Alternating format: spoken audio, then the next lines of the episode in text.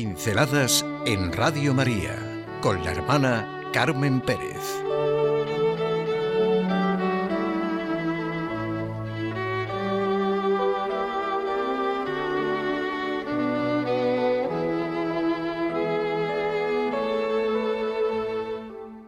Nuestra incuestionable capacidad, el hombre interior.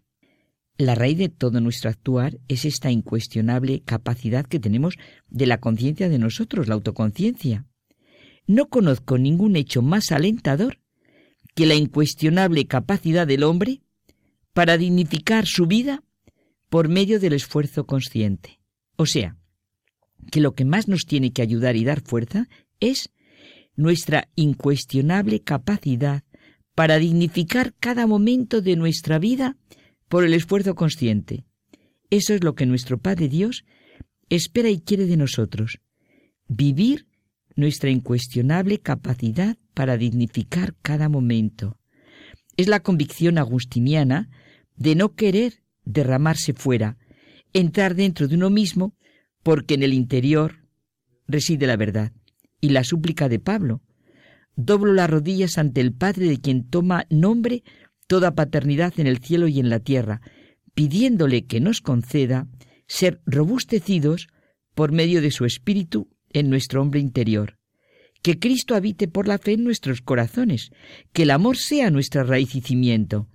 Y desde aquí, a vivir el día a día. Dios dotó al hombre con la capacidad de autoconciencia, que algunos antropólogos y psicólogos han llamado conciencia de sí. Los animales se dan cuenta.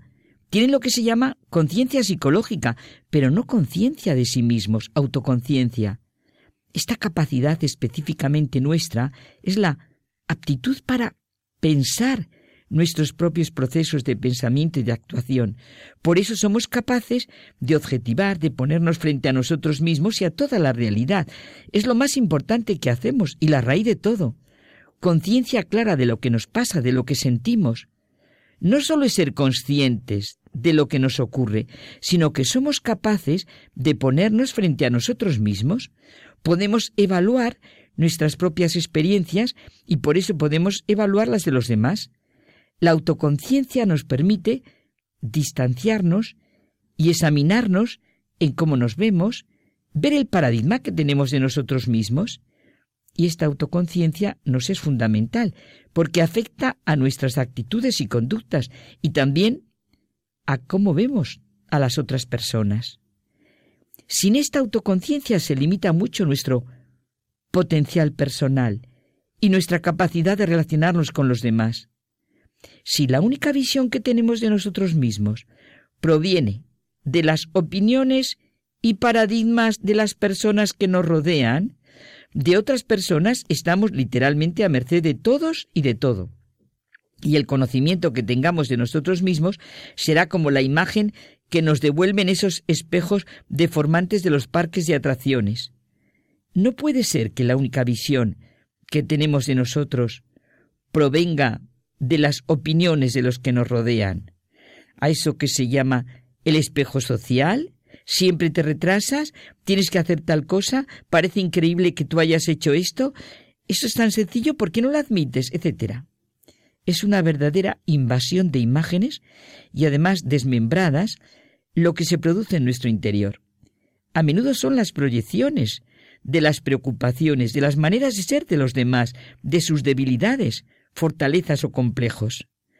Víctor Fran, al describir los principios básicos del hombre, desarrolla el hábito fundamental de las personas, que se llama proactividad. Enseguida se entiende. Es una terminología muy empleada para los cargos directivos o de responsabilidad, pero que es muy importante en nuestra vida. ¿Quiénes son las personas proactivas? Las capaces de tomar iniciativas y ser responsables de sus propias vidas. Son capaces de subordinar los impulsos a los valores. Precisamente esta es la esencia de la persona. Somos capaces de elegir nuestra respuesta ante las situaciones que incluso nos invaden, nos hieren y parecen dominarnos. Las personas que son simplemente reactivas se mueven por impulsos, se ven afectadas por el clima social, por las opiniones de los demás. Incluso el ambiente físico las hunde o las estimula. El buen tiempo, el mal tiempo las altera.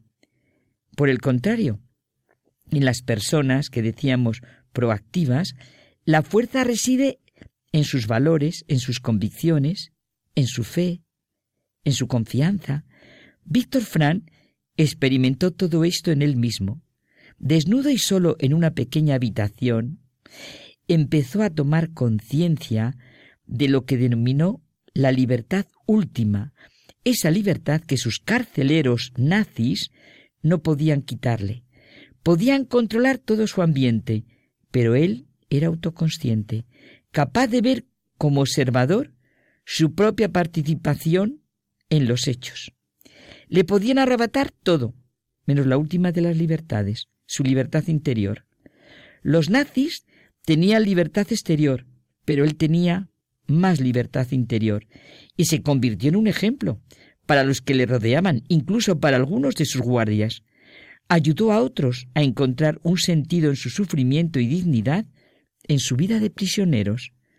Entre el estímulo y la respuesta tenemos libertad interior de elegir.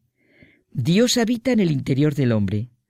Tenemos, porque Dios nos ha creado así, conciencia moral capacidad para actuar sobre la base de nuestra autoconciencia, libres de cualquier otra influencia. ¿No es esta toda historia de salvación? Evidentemente, esta conciencia moral es la actitud ante un Dios personal, no ante un principio impersonal, abstracto, sin vida, sino ante una persona que nos ha creado, dado esta capacidad que nosotros hemos de ir conquistando gracias a la fuerza de su espíritu, con el ejercicio de acciones no sólo libres sino liberadoras. La conciencia es la voz de Dios que nos llama a lo mejor de nosotros mismos. Todo lo puedo en aquel que me conforta.